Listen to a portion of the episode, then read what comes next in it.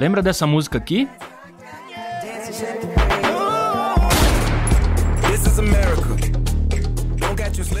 É This Is America do Childish Gambino, que foi lançada em 2018. E a verdade é que até hoje não tem quem discuta que essa foi a grande música daquele ano. E bom, essa também foi a opinião dos jurados do Grammy daquela temporada.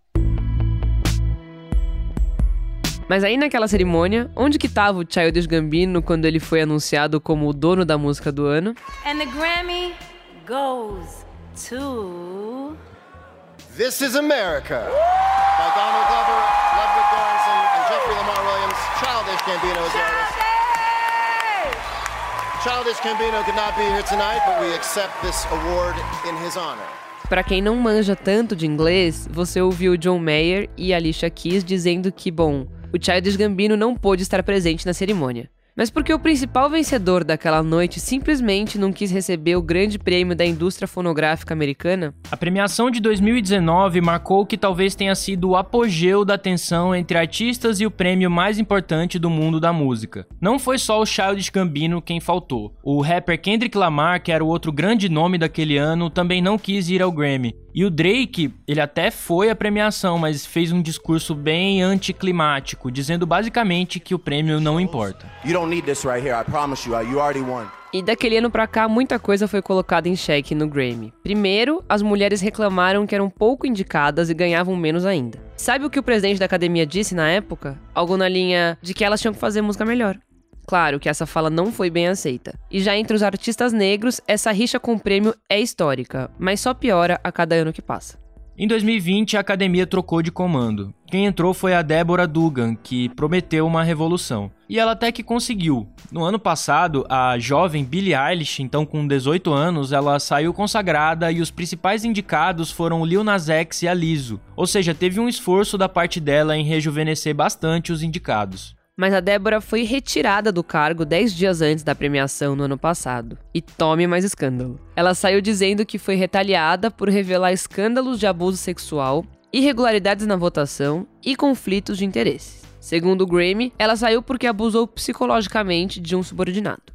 Fato é que desde a saída dela, o Grammy também já trocou a pessoa que comanda a premiação. O Ken Ehrlich, que produziu a cerimônia por quatro décadas, ele abriu mão do cargo no ano passado. E quem assumiu foi uma pessoa chamada Ben Winston, que tem trabalhos com o apresentador James Corden no currículo. No último domingo, aconteceu a primeira edição do prêmio depois de todas essas mudanças. E quem assistiu conseguiu perceber que, por incrível que pareça, foi um bom programa de TV. Mesmo que tenha acontecido no meio da pandemia e com todas as limitações que os protocolos contra a Covid exigem.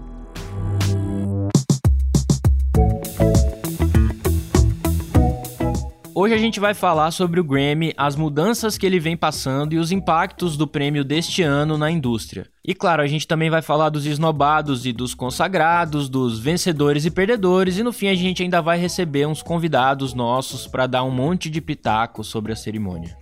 Esse é o Expresso Ilustrada, o podcast de cultura da Folha, com episódios novos todas as quintas às quatro da tarde. E está disponível na sua plataforma favorita. Eu sou Isabela Menon. Eu sou Lucas Breda e a edição do programa de hoje é da Laila Moalen. Isso porque a DJ Natinha confirmou presença no De Férias com o Ex. Ela tá isolada pro programa e decidiu nos abandonar. Fica aí que a gente volta em 7 segundos. Oferecimento Achado Zelo, o guia com experiências mais autênticas de São Paulo. Lucas, eu achei que o Grammy desse ano foi bem honesto, né? Principalmente se a gente for comparar com as premiações do cinema. O Globo de Ouro, por exemplo, parecia mais uma videoconferência do que uma cerimônia chique, como geralmente é. O que, que você achou? Eu concordo contigo e acho que a gente conseguiu assistir a vários shows que foram bem interessantes e não teve nada dessa coisa de videoconferência, o pessoal caindo tal. A gente não sabe muito bem como eles conseguiram, mas todo mundo que ganhou ou cantou tava mesmo lá em Los Angeles. Teve algumas poucas exceções, tipo o BTS, que cantou na Coreia do Sul lá em cima de um prédio imenso. E mesmo assim ficou muito legal. E eu lembro que a gente tava no plantão e logo no comecinho tava conversando com você e rolou até uma dúvida do tipo, nossa, mas isso é ao vivo mesmo? Porque tava realmente bastante impressionante a produção. Mas bom, esse Grammy pandêmico foi histórico para Beyoncé.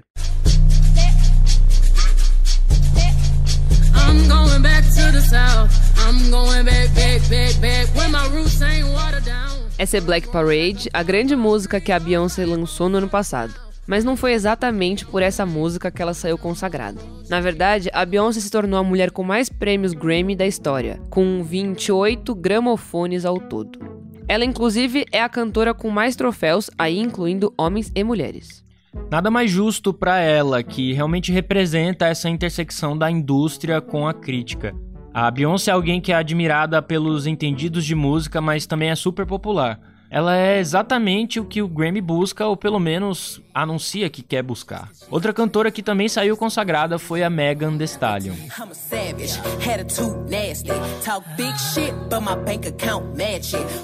A gente ouviu agora um trechinho de Savage, esse hit da Megan que tem a participação da Beyoncé e rendeu dois prêmios em categorias de rap.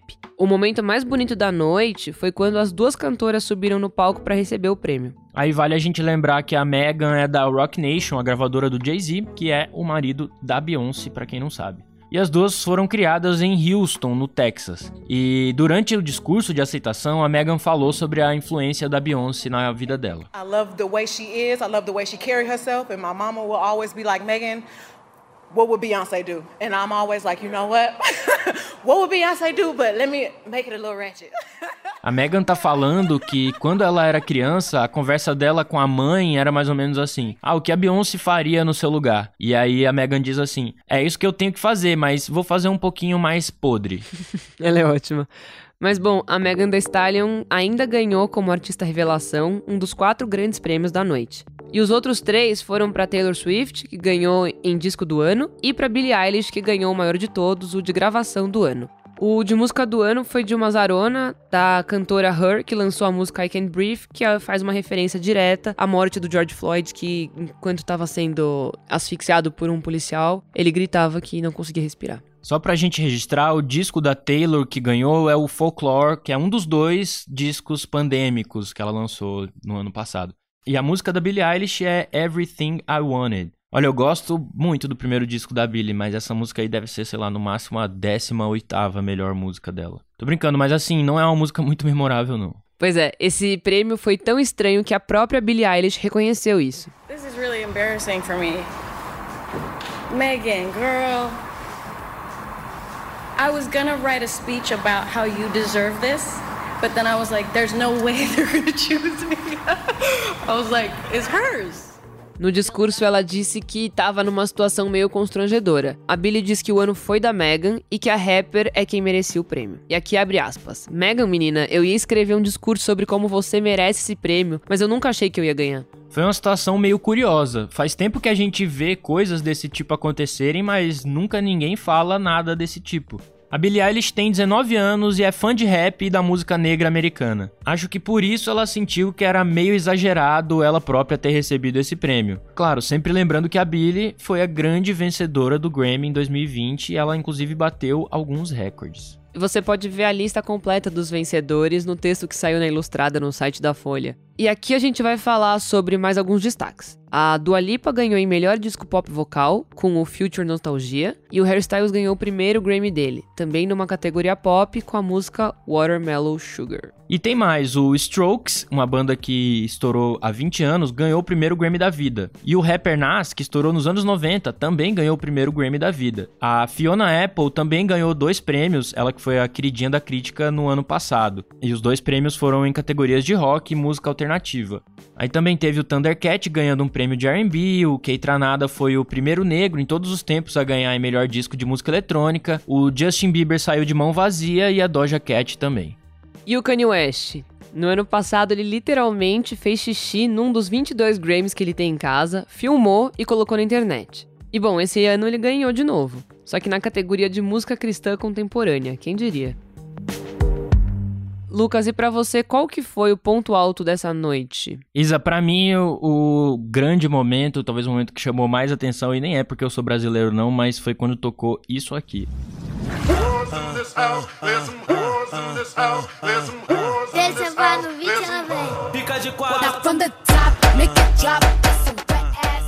Isso que a gente ouviu foi o remix do brasileiro Pedro Sampaio da música Web, E para quem não lembra, essa música aí rendeu um programa no Expresso Ilustrada, porque o app é o hit da Cardi B em parceria com a Megan Thee Stallion, que deixou os conservadores de cabelo em pé nos Estados Unidos. Isso porque é uma música que fala basicamente sobre lubrificação vaginal. E quando se trata da Cardi B, nada não pode ficar mais, digamos assim, despojado. Ela cantou o app em uma performance junto com a Megan. E o cenário tinha uma cama, um sapato de salto alto gigante e as duas não pararam de rebolar. E a música já é cheia de termos sexuais que foram censurados na transmissão americana. Mas aí o que a Cardi B fez? Ela pegou o remix do Pedro Sampaio, que fala exatamente fica de quatro em português mesmo, e inseriu um trechinho dela na performance. Eu acho que a galera da CBS não deve ter entendido muito, né? Porque passou. Pois é, tá aí mais um dos privilégios de ser brasileiro. ter entendido a Cardi B no Grammy.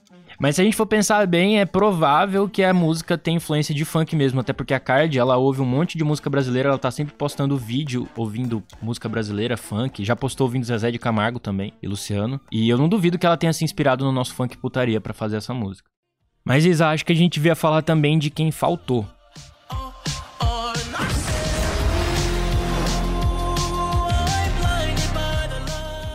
Essa música aí é Blinding Lights, o grande hit do disco After Hours do The Weeknd. Isa, você sabe quanto tempo faz que essa música tá na lista de mais tocadas da Billboard? É pra dar um chute? É um chute. Nossa, parece que a gente. É que assim, né? Eu sei que no máximo um ano, mas parece que eu ouço ela uns dois, três anos, de tanto que, que já tocou essa música na vida.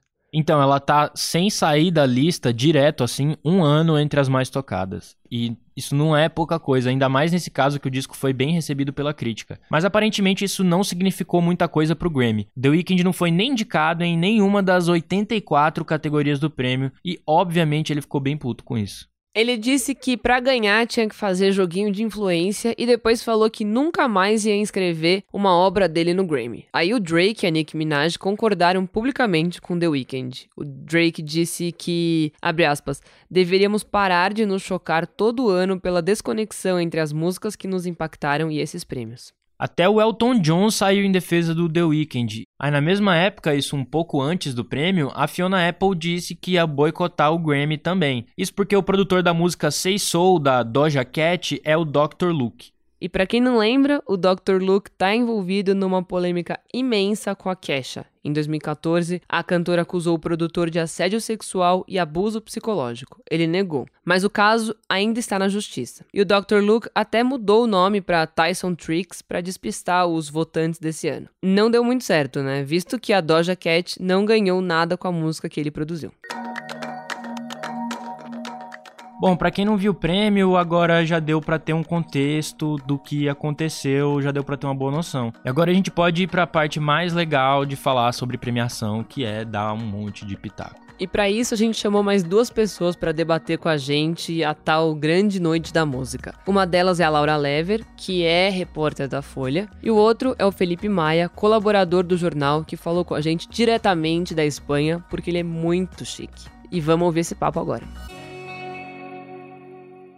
Gente, para começo de conversa, eu queria saber o que, que vocês acharam do formato da premiação. Se fez sentido o jeito que eles fizeram os shows, se vocês acharam que funcionou. Eu gostei do, do, da maneira que foi feita a premiação. Me pareceu bem justa com a proposta de um prêmio de música, né? Pelos shows, performance essa maneira que eles escolheram ali, com os palcos todos no mesmo estúdio, me parece que funcionou bastante. É, não vou ficar aqui falando de cenografia nem nada. Subjetivamente falando, eu não gostei muito do, da ideia ali, do pessoal ali fora, ficou um pouco estranho, e até o áudio ficava estranho quando você ouvia as palmas, você percebia que era um lugar meio vazio, assim e esse diálogo, acho que entre os dois espaços não funcionou muito. Mas o, a escolha do, do estúdio com as, as, os diferentes palcos foi bem legal. E isso permitiu até um diálogo ali entre os artistas e tal. Às vezes ficou meio estranho, mas às vezes teve coisas interessantes, como o Bad Bunny curtindo o som da Dua Lipa, por exemplo. Não, eu, tava com as expectativas bem baixas depois de ter visto o Globo de Ouro. Eu, eu achei que. Eu também gostei dos palcos conectados, é, do, do, que eles fizeram de, de, das apresentações em blocos, até do line-up do, do, dos shows.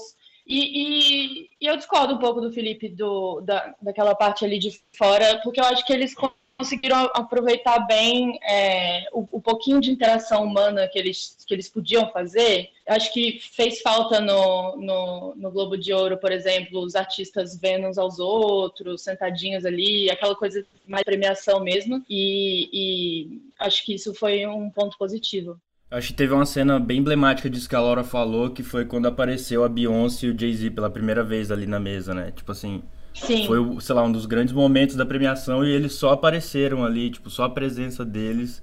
Sei lá, faz tempo que a gente não vê, né? O pessoal fora de casa já foi um negócio muito doido. Eu acho que isso mostra o quanto a gente tá sentindo falta de ver esse tipo de coisa, né? E, gente, eu queria que vocês comentassem agora quais foram as performances que vocês mais gostaram e se vocês acham que alguém pagou algum tipo de mico. eu não acho que ninguém pagou mico, não. É, a, a, minha preferida foi a do Lil Baby, achei muito boa. Eu acho que foi uma das que foram pré-gravadas, talvez. É, eu gostei de ter mostrado a violência policial, aquele discurso pro Biden, achei muito boa. E a de WAP, claro, né? Acho que foi a performance mais legal de todas. Não, Lil Baby, acho que ele devia ter ganhado alguma coisa na premiação. Também gostei muito da performance dele, achei que foi, foi, foi um dos melhores também. Com galera jogando coquetel molotov, apareceu o Killer Mike do, do Run the Juice no meio, fazendo um verso inédito. Enfim, foi bem massa, mas ele podia ter ganho algum prêmio, né? É, a, a, a, entrada do Killer Mike foi bem legal mesmo, até porque acho que em outubro ele deu uma alfinetada no Grammy, né? porque não sei se nesse outubro passado ou do ano passado, acho que foi desse outubro passado mesmo, por, por causa do álbum dele que não foi, não entrou, né? Nem foi nomeado, assim. Aliás, se for falar do prêmio de rap, o, o Nas finalmente ganhou alguma coisa, muito merecido, mas eu acho que entrou uma coisa meio retroativa aí no prêmio dele, porque esse disco dele definitivamente não é o melhor dele, assim, e o, o, o, o Fred Gibbs é um, tem um disco muito, muito mais impactante, eu acho. Uma coisa que eu fiquei que eu achei dessas performances desse ano é que eles não fizeram muito aquela coisa de encher de violino, de colocar, sabe, rapper para cantar com piano e violino, aí fica uma coisa nada a ver com a, com a estética das pessoas. Achei que esse ano teve menos isso. Também achei que eles apelaram menos para umas coisas mais mais clássicas de Grammy assim, que acho que tinha muito também para segurar ali a audiência do, do pessoal da indústria, né? Quando tinha aquelas plateias grandes fisicamente, mas assim, sabe, tipo, puxar do nada um Aerosmith, uhum, sim. De, sabe, cantando uma coisa de 200 anos atrás, completamente deslocada. Esse ano não teve isso. A gente viu uma coisa bem focada mesmo nos prêmios, e, enfim, na música mais contemporânea, né? É. Sim. O, o show da Dua Lipa também foi, foi ponto alto. É, é, é a menina é realmente muito talentosa. A, a cantora, né, a artista do Olivia, ela é muito talentosa, super, e ela brilhava assim no palco. Deu, deu para ver que foi muito legal o arranjo que fizeram para ela também, a entrada do, do da Baby, acho que ali foi um, um grande acerto, né? Mas aí também é por conta da música dela que depois a gente fala, que eu acho que é um, um ponto muito alto desse ano.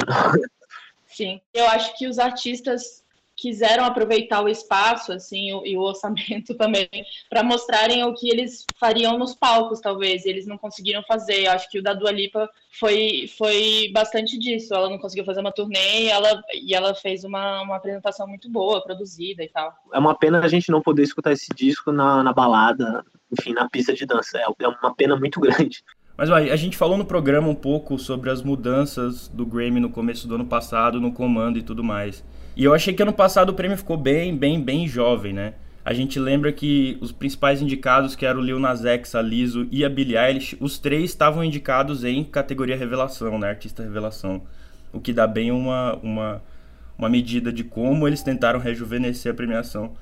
E, e esse ano eu achei que eles continuaram isso, só que de um jeito assim, menos descarado. O que, que vocês acharam?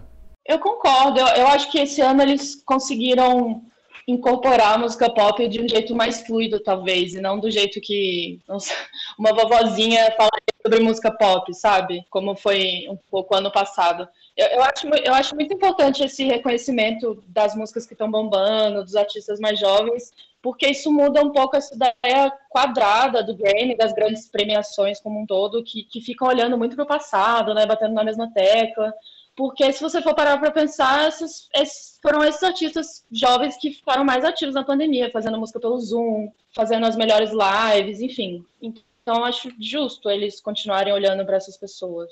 E ainda tem um descompasso entre a academia e, e a turma que faz o evento, né? O pessoal que vota, que é a academia, a gente cobrado transparência nos últimos dois anos, houve polêmicas e ainda acho que estão falhando em entregar um, um, um pouco mais de transparência nesse sentido. E, por outro lado, o pessoal que fez a, que faz o evento, eu acho que eles acertaram bastante nisso que, que acabou de ser dito aí, né? É, é, é, houve artistas jovens, houve uma conexão legal entre eles. Acho que eles passeiam, passeiam por vários gêneros, muito embora os, as músicas que estiveram ali virtualmente eu acho que às vezes elas são muito parecidas. Se você for pegar a música da Dua Lipa, lembra um pouco até o BTS e que também lembra um pouco a Doja Cat. Então, esse pop que tá rolando hoje em dia é uma coisa meio swingada dos anos 70, dos anos 80. Então, eu acho que é, a escolha deles por essa música jovem é essa e acertou muito, muito mesmo na cerimônia. Foi muito legal mesmo. Assim. Agora, quanto à premiação, realmente não tá tão descarado, mas eu ainda tenho minhas dúvidas se poderia ser mais. Eu acho que sim, e é, você falou dessa coisa deles, da Dua Lipa e tal, e eles claramente têm essa visão, tudo que é meio retrô, o Grammy gosta mais, né?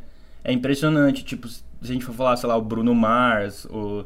tem vários artistas que são a Liso, a própria Liso, que, que soam como coisas antigas, eles, eles têm uma facilidade muito maior de reconhecer, né? Eu, eu, acho que até a apresentação do Bruno Mars assim, foi um pouco para talvez uma lembrança assim do que o Grammy costuma fazer em, em, em edições anteriores, essa coisa mais clássica, assim, que olha mais para trás.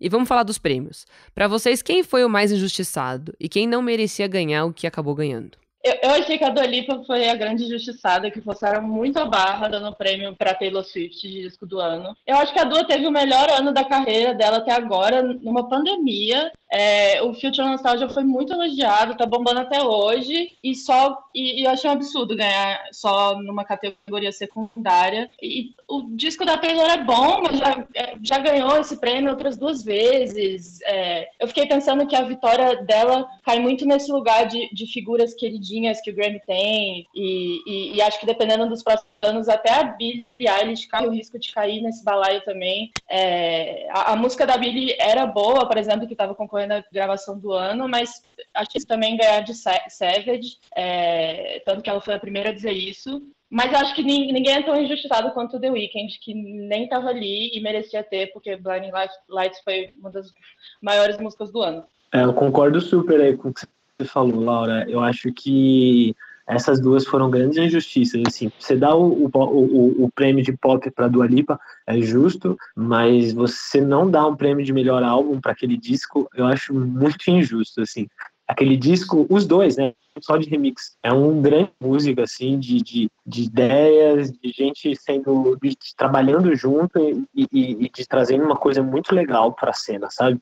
Uma coisa que é fresca, ao mesmo tempo coisas antigas, enfim, não dá para ficar aqui falando de tudo do álbum, mas eu acho que ele merecia muito mais que folklore.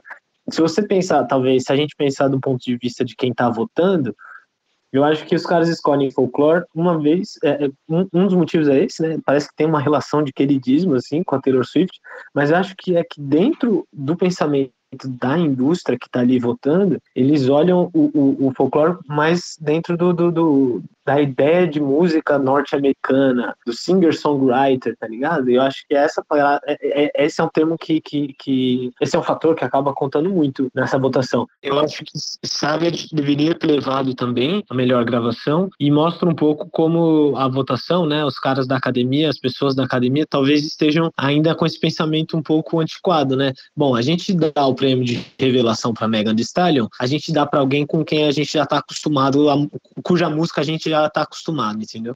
É, e tem uma coisa, uma coisa que eu acho que é importante aí a gente falar, que, por exemplo, a Beyoncé, ela ganhou, ela, ela enfim, se tornou a recordista de prêmios, a, a, mulher com mais prêmios e a cantora com entre homens e mulheres com mais prêmios, mas ela, na vida inteira dela, ela só tem um prêmio do Big Four, né, das, das quatro grandes categorias, e que foi em 2010 com a música Single Ladies, que se eu não me engano foi música do ano.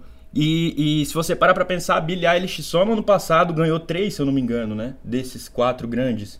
Quer dizer, ah, você pensar no impacto da Billie Eilish, no impacto da, da Beyoncé, a Beyoncé tem 20 anos de carreira, a Billie Eilish não tem 20 anos de vida.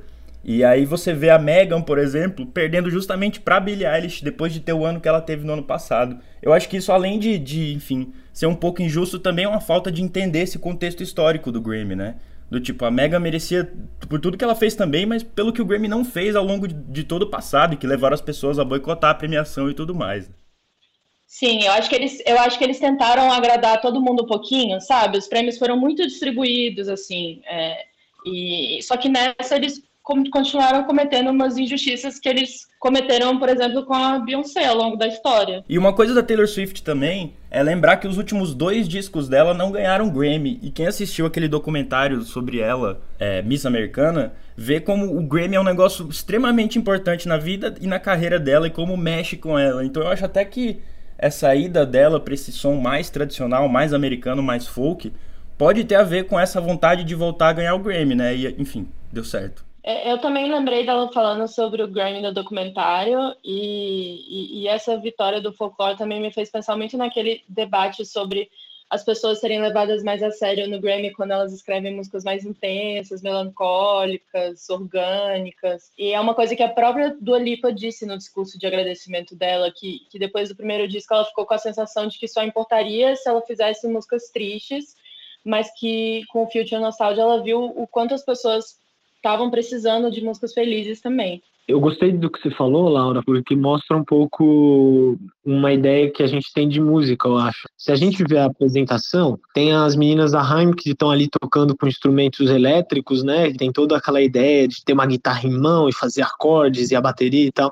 Aí vai pro Bad Bunny, o cara tá cantando em cima de uma base eletrônica. Muita gente vai falar assim, pô, o que ele tá fazendo é mais fácil. Eu tenho certeza de que tem muita gente na academia que vota ainda com esse pensamento, que é um pensamento anacrônico, né? Não é porque a música é eletrônica, que não tem nenhum gesto elétrico ali, ou acústico que seja, que ela é mais ou menos fácil, e também não é uma música é mais ou menos fácil, entre aspas, que ela é menor, menor ou maior, melhor ou pior, né? E acho que muita gente que tá votando ainda pensa com essa ideia, olha para Taylor Swift e fala, nossa, álbum ali de, de, de cantautor e tem toda uma técnica envolvida. Eu tenho essa impressão. Agora eu queria falar com vocês do momento Brasil no Grammy, o momento Pedro Sampaio. Porque assim, a Bebel Gilberto ela perdeu pro Burna Boy e o Chico Pinheiro, que é violonista e guitarrista brasileiro, perdeu também na categoria de, de álbum de jazz latino. Mas a Cardi B chamou o Pedro Sampaio no meio da apresentação ali, né? O que, o que, enfim, teve gente no Brasil que não gostou, mas o que, que vocês acharam? Para mim foi o momento mais divertido do, do Grammy. Eu, eu acho maravilhoso quando vem um artista internacional e faz isso, porque mostra justamente como o funk deveria ser reconhecido e no fim, quem não gosta está na mesma lista dessas pessoas que, que contribuem para essas premiações ficarem quadradas, que são as pessoas que não querem reconhecer a música que é feita hoje em dia. É, eu concordo 100%. Acho que esse é um debate. Para mim, esse é um debate tão ultrapassado que acaba virando meme, sabe? Eu acho que quem está ainda preso a esse tipo de, de, de ideia já ficou para trás, e independentemente dos méritos. Infelizmente, não é que a gente tem que aceitar tudo, mas é importante ter a cabeça aberta, né, quando você trabalha com música. Enfim, essa é uma opinião minha. É, foi super divertido o show delas. Foi, na verdade, foi bem impressionante, assim. Gostei muito da entrada do funk, foi, foi muito legal e mostra para mim uma outra coisa, como o prêmio Global Music tá ficando cada vez mais antiquado, porque o que a Cardi B fez foi super global music. Ela colocou funk no meio da música dela. Qual a diferença disso pra galera que tava concorrendo ali com o Burna Boy? Eu acho que essa é outra coisa que o pessoal do Grammy tem que rever e eles ainda não conseguiram. Esse prêmio antes era World Music, depois virou Global Music, é, enfim. Eu acho que o Brasil ele está entrando por outras, outras vias e foi o que aconteceu. Acabou entrando no baile funk e foi, foi muito bacana, assim, foi bem divertido mesmo. E para fechar, qual foi o balanço desse Grammy pandêmico? O que, que eles podem aproveitar da premiação desse ano para os anos seguintes, que, se Deus quiser, não vão ser mais pandêmicos? E que erros que vocês acham que não dá mais para repetir? Eu, eu acho que eles fizeram uma premiação para tapar algumas feridas, assim, de certa forma. Então, os principais prêmios da noite foram para mulheres, por exemplo. A própria categoria de rock teve só mulheres indicadas pela primeira vez. Aí eles também deram algum destaque para o Black Lives Matter, com, com prêmio para Her, para Beyoncé. Mas eu ainda acho que são passos pequenos e, e quando você olha para o todo tem muita coisa para avançar. E eu acho que é, nesse sentido a situação da Beyoncé é muito simbólica. É, e, e, mostra justamente isso que não dá para continuar, porque ao mesmo tempo em, que ela consegue chegar no Grammy como artista mais nomeada do, da premiação, sair dele como a mulher que mais ganhou prêmios na história, ela também só tem um único prêmio principal, igual o Breda falou. É, e ainda com Single Ladies, que ela ganhou há 11 anos, bem antes dela lançar o Lemonade, que é a obra-prima dela, que é um, disco, um dos discos mais importantes do pop dos últimos anos. E aí você compara com a situação da Taylor Swift, por exemplo, que com três discos já atingiu a marca do Stevie Wonder, do Frank Sinatra. E, e aí você vê quão desproporcional é a situação. Então eu acho que é, por mais que esses avanços tenham sido feitos, eles ainda precisam olhar para a estrutura do negócio. É, total. É, eu acho que é uma mudança gradual, né? Porque, embora haja mudanças ali do, do, do chairman, da presidência, tem todos os outros níveis ali que estão, no final das contas, decidindo no papel quem é que ganha e quem não ganha o prêmio. Que, embora muita gente fale assim, ah, eu não me importo, eu não me importo, esses prêmios, no final das contas, eles são muito relevantes, assim, dentro do cenário pop, né? É como você pensar num jogador de basquete, isso rola muito. Tem muito jogador de basquete que é excelente na NBA, mas às vezes fala, pô, mas esse cara não tem um anel, ele nunca conseguiu ganhar o título. Então, que essa questão do prêmio ainda ela é importante, é por isso que ela precisa ser revista pouco a pouco. Eu concordo total com a questão da Beyoncé, por exemplo, a questão do Nas, do Kendrick Lamar pensando em rap.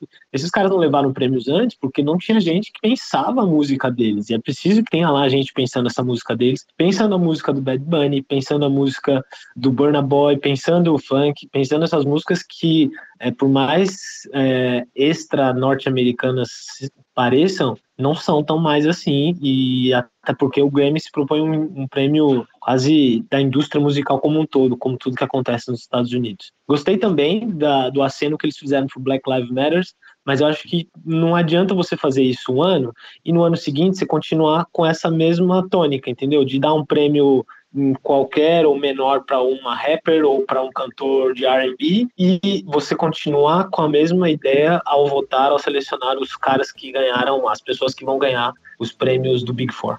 Total. Muito obrigada pela participação, gente. Foi ótimo. Adorei nossa conversa, hein? Obrigada. Valeu. Valeu, gente. Espero que vocês possam participar novamente do Expresso. Ano que vem a gente vê junto. Tomara. Tomara. Pronto. Aglomerado. Lá em Los Angeles. Lá em Los Angeles. É assim que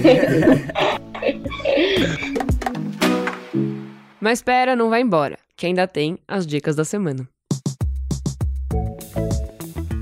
Lucas Breda, meu amigo, meu companheiro de apresentação, meu colega, qual é a sua dica dessa semana? Eu queria indicar o documentário da Billie Eilish, que se chama The World's a Little Blurry, que é um documentário que foi. A graça dele, na verdade, é que ele foi feito. A maior, maioria das partes que foram filmadas foram feitas antes da Billie Eilish ganhar tudo no Grammy do ano passado e virar de fato uma celebridade. Então tem muita coisa de material interessante sobre tanto como ela fez um disco dentro do quarto dela com o irmão dela, e esse disco foi a grande coisa do, da indústria da música no ano passado, e também também falando muito sobre as questões dela com, com depressão, sobre como ela lidou com tudo aquilo que estava acontecendo. Eu não achei que é um documentário usual sobre esses ídolos adolescentes que estouram na música e tal. Que normalmente são super chapa branca, né? É, geralmente são, e é sempre assim, ah, é como é difícil ser um jovem ídolo, porque a indústria e bababá. E é verdade, assim, a gente sabe que muitas vezes é. Mas no caso da Billie Eilish, acho que ela, ela, a gente consegue perceber isso na personalidade dela, até porque a gente consegue ouvir isso nas letras dela e na música dela, e aí tudo casa e faz sentido.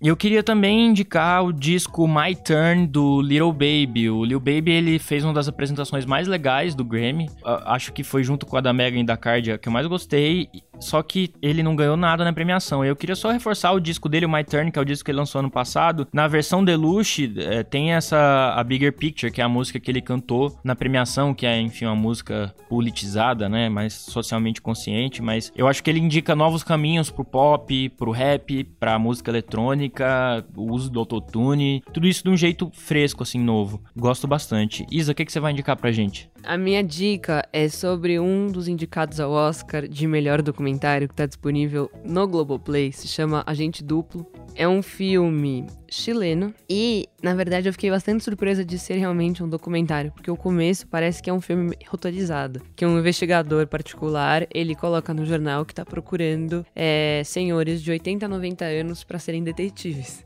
Aí chega no escritório dele vários velhinhos, assim, meio que desconfiados. Tipo, o que, que esse brother quer contratar gente de 80, 90 anos. Na verdade, ele quer que um, algum deles entrem num asilo, meio que undercover, porque assim, o, o asilo está sendo investigado por abusos de contra os idosos. Então, para esse para esse espião ver se isso realmente está acontecendo. E aí tem um deles que vai, fica acho que alguns meses e, e é uma gracinha, assim, é muito bonito, eu fiquei emocionada.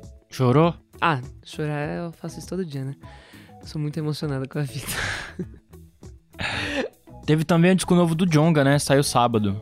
Disco do Jonga. O Jonga lança disco todo ano, saiu o novo disco dele. Pra não passar batido, até porque eu sou o setorista de indicar disco de rap, né? Nos, nas indicações. Tem que falar. É isso. Esse foi o Expresso Ilustrada, o podcast de cultura da Folha, com episódio novo todas as quintas às quatro da tarde, na sua plataforma favorita. Eu sou o Lucas Breda. Eu sou a Isabela Menon e a edição é da Laila Moalen. Até lá. Até semana que vem. Usem máscara. Sempre, pelo amor de Deus, fiquem em casa. Tá feio o negócio. Tchau, tchau. Tchau.